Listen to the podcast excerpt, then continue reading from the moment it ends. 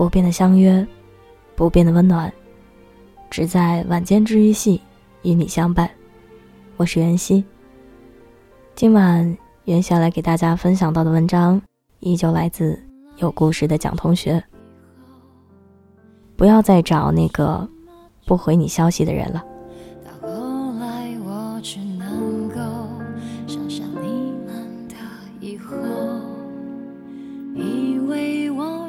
祈求追逐风的自由我前两天刷微博，看到幺幺发了一个微博：被拒绝和不回信息，你更讨厌哪一样？评论里百分之九十的人选的都是不回信息。其中有个人的评论说：“其实拒绝你的人很善良，不让你胡思乱想，不给你希望，就不会失望。”蛮对的，一颗心变凉，也不过是因为被心爱的人晾在一旁。阿妹几个月前参加了微信上的一个七天 CP 的活动，明明是被好奇心驱赶着参加的，可不自觉的却动了真感情。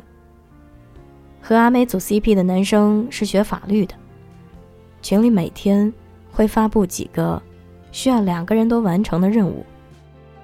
第一天，两人加了微信，报了名字，通过了基本信息，然后，男生主动的找了几个阿妹不讨厌的话题，就这么平淡的聊了几句。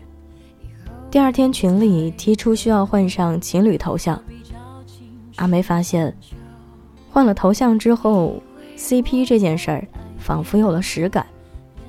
可还是没有喜欢的感觉。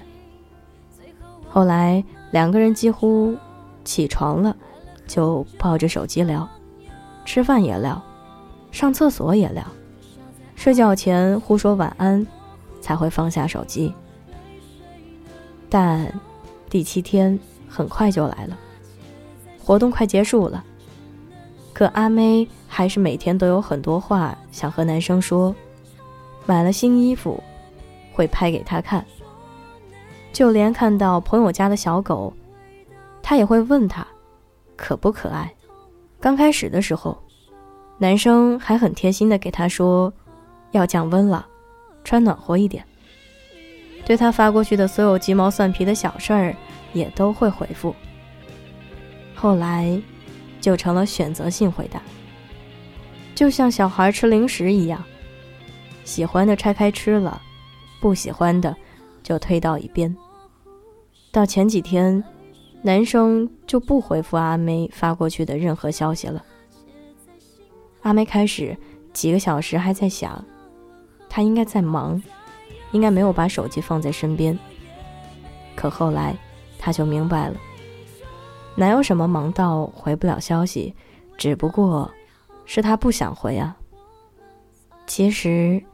现代人的感情线很脆弱，一方很容易因为别人做了什么小事儿感动，进而滋生出爱意；一方是如何也感知不到对方的爱意，于是一个人往桶里装水，一个人往外倒水，这个桶怎么也不会装满。如果让我选的话，我宁愿被别人直接拒绝。这样，我不会对这段感情抱有任何希望，因为没有开始的机会。可是，如果他不拒绝我，偶尔关心，偶尔逗笑，我肯定不会那么轻易放弃。别想多了，不回你消息的人，只是不喜欢你而已，没有其他的原因。你和他的聊天记录里，绿色的部分偏多吧，而且。长度都大于白色的部分。后来绿色就渐渐消失了。其实你是明白的，他想渐渐的从你的世界里消失了。有句话说：“念念不忘，必有回响。”但如果你的念念不忘没有回响，就尽快死心吧。那些聊着聊着说去洗澡的人，其实他洗完澡后就忘了你还在等他。那些中途说有事儿的人，其实未必是有事，只是不想和你聊了。在爱情里，坚持没有什么不对。可是你要爱的，最起码是一个会回应你真心的人吧。与其傻傻的等着，还不如就此放手吧。何必都撞到南墙了，才伤痕累累的离开呢？你需要的，是一个关心你、爱你、不舍得让你白白等待的人，而不是一个心情好了对你好。心情不好了，就几天不理你的人，所以不要再找那个不回你消息的人了，好吗？毕竟，真心应该给真心，而不是被辜负啊。是那些带我们来到了这一刻，珍贵的人生有时。有的有心的幸福，把遗憾抱着，就这么朝着未来前进了。有再多的不舍，也要狠心割舍。容颜一老，时光一散，愿每一位长颈鹿都能记得。晚间治愈系会一直在这里伴你温暖入梦乡。感谢你的收听，我是袁熙，晚安，好梦。吃月亮的长颈鹿们，新浪微博请搜索 “ng 袁熙”，电台 QQ 群请加三二一七零九一八三，微信公众号请搜索“晚间治愈系”。如果你喜欢本期节目，请不要忘了在本期节目下方留言、点赞、转发哦。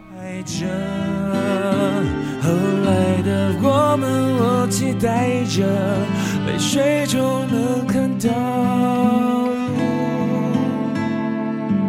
你真的。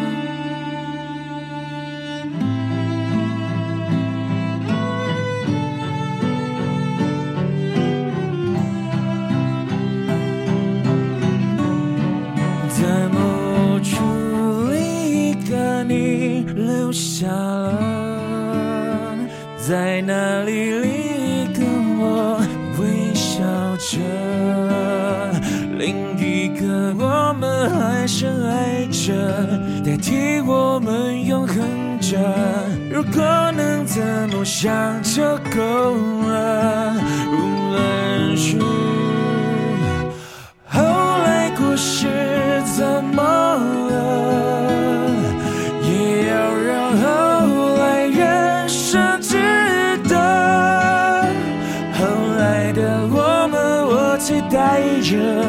泪水就能看到，你真的自由。